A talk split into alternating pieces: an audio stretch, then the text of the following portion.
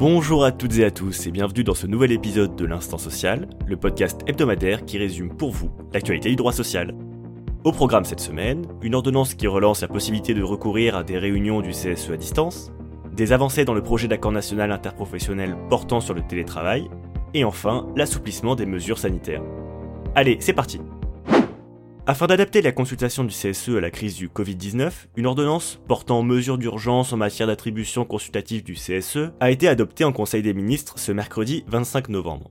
En l'absence d'accord entre l'employeur et les membres élus du CSE, le recours à la visioconférence est normalement limité à trois réunions par année civile. Ce texte permet donc de dépasser cette restriction pour l'ensemble des réunions du CSE ou de toute autre instance représentative du personnel. L'utilisation de ces modes dérogatoires ne peut se faire qu'après information des élus concernés, au moins 24 heures avant la date de la réunion.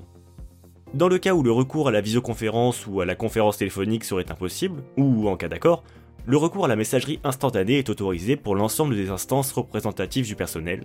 Un décret deviendra d'ailleurs préciser les modalités d'application dans les prochains jours. L'ordonnance reprend donc l'esprit des mesures du printemps en ajoutant toutefois des garde-fous permettant aux élus de s'opposer aux réunions à distance sur certains thèmes.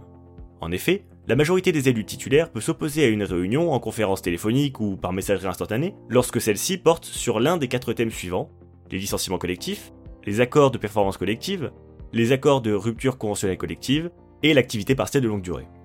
L'opposition doit se faire au plus tard 24 heures avant la réunion.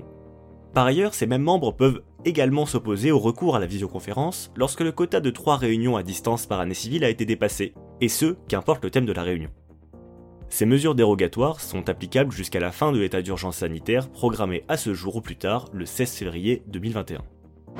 Dans un communiqué du 26 novembre 2020, la ministre du Travail Elisabeth Borne se félicite de l'accord national interprofessionnel conclu par les organisations patronales et syndicales sur le sujet du télétravail, mis à leur signature jusqu'au 23 décembre. Vous le savez, nous avons déjà évoqué plusieurs fois ce sujet, cette année était en négociation depuis quelques semaines.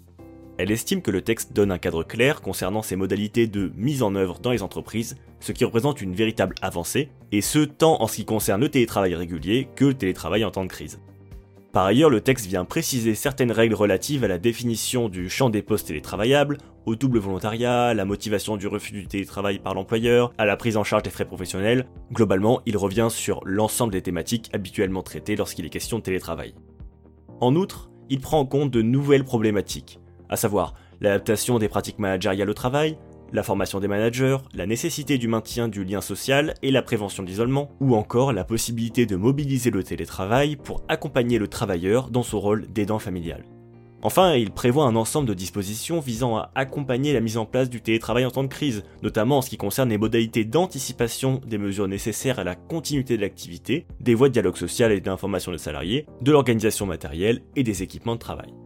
Hubert Mongon, délégué général de l'UIMM et président de la commission Relations du Travail-Emploi du MEDEF, s'est dit très heureux de clore positivement cette négociation, malgré un contexte sensible qui renvoie aux évolutions du fonctionnement de la société et du pays, qualifiant ce texte d'opérationnel.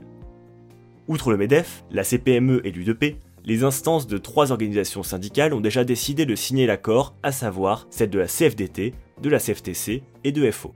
De son côté, la délégation de la CFE-CGC a émis un accord favorable, la CGT, quant à elle, n'envisage pas la signature de ce texte par son organisation, mais souhaite attendre la décision de ses instances démocratiques internes avant d'annoncer sa décision finale. Vous le savez déjà, Emmanuel Macron a annoncé un allègement des mesures sanitaires en vigueur.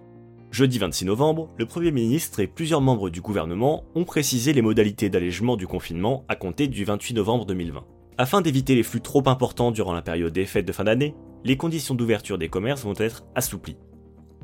En ce sens, la ministre du Travail, Elisabeth Borne, a invité de manière exceptionnelle les préfets de régions et départements à apporter une réponse favorable à toutes les demandes de dérogation au repos dominical et à autoriser sans délai leur ouverture pour le dernier dimanche de novembre et pour tous les dimanches de décembre.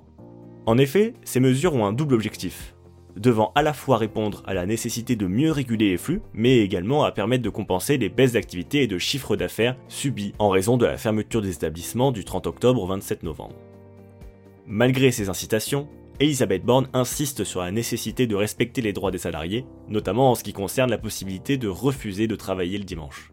S'agissant du travail dominical pour le mois de janvier 2021, aucune décision claire ne s'est imposée pour le moment, le Premier ministre précisant simplement que le sujet est actuellement à l'étude avec les partenaires sociaux. Ce dernier a par ailleurs indiqué que le télétravail restera la règle et devra être le plus massif possible, jusqu'au 20 janvier 2021 au moins, date éventuelle de levée du couvre-feu qui serait mise en place pour remplacer le confinement à compter du 15 décembre. Enfin, dès le 1er décembre 2020, le fonds de solidarité sera rénové. Ainsi, les établissements fermés administrativement, comme restaurants, bars, salles de sport, bénéficieront d'un droit d'option entre une aide de 10 000 euros par mois et une indemnisation de 20% du chiffre d'affaires mensuel réalisé à la même période en 2019. Les entreprises qui ne sont pas ou plus fermées, mais qui subissent de plein fouet les effets de la crise sanitaire, comme les hôtels, les traiteurs, les salles de concert, continueront à avoir accès au fonds de solidarité dès lors qu'elles perdent au moins 50% de leur chiffre d'affaires mensuel réalisé à la même période en 2019. À ce moment-là, elles pourront choisir entre une aide de 10 000 euros par mois et une indemnisation de 15% du chiffre d'affaires mensuel réalisé à la même période de l'année précédente. Cette indemnisation sera portée à 20% du chiffre d'affaires mensuel si elles perdent plus de 70% de leur chiffre d'affaires.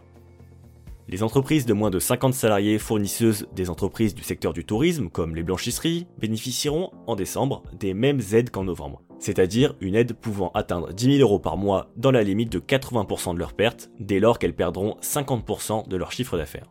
Et enfin, les autres entreprises de moins de 50 salariés justifiant d'une perte de 50% de leur chiffre d'affaires continueront à bénéficier en décembre d'une aide pouvant atteindre 1500 euros. Voilà, cet épisode de l'Instant Social s'achève, mais nous nous retrouvons la semaine prochaine pour faire le point sur l'actualité. D'ici là, bonne semaine et portez-vous bien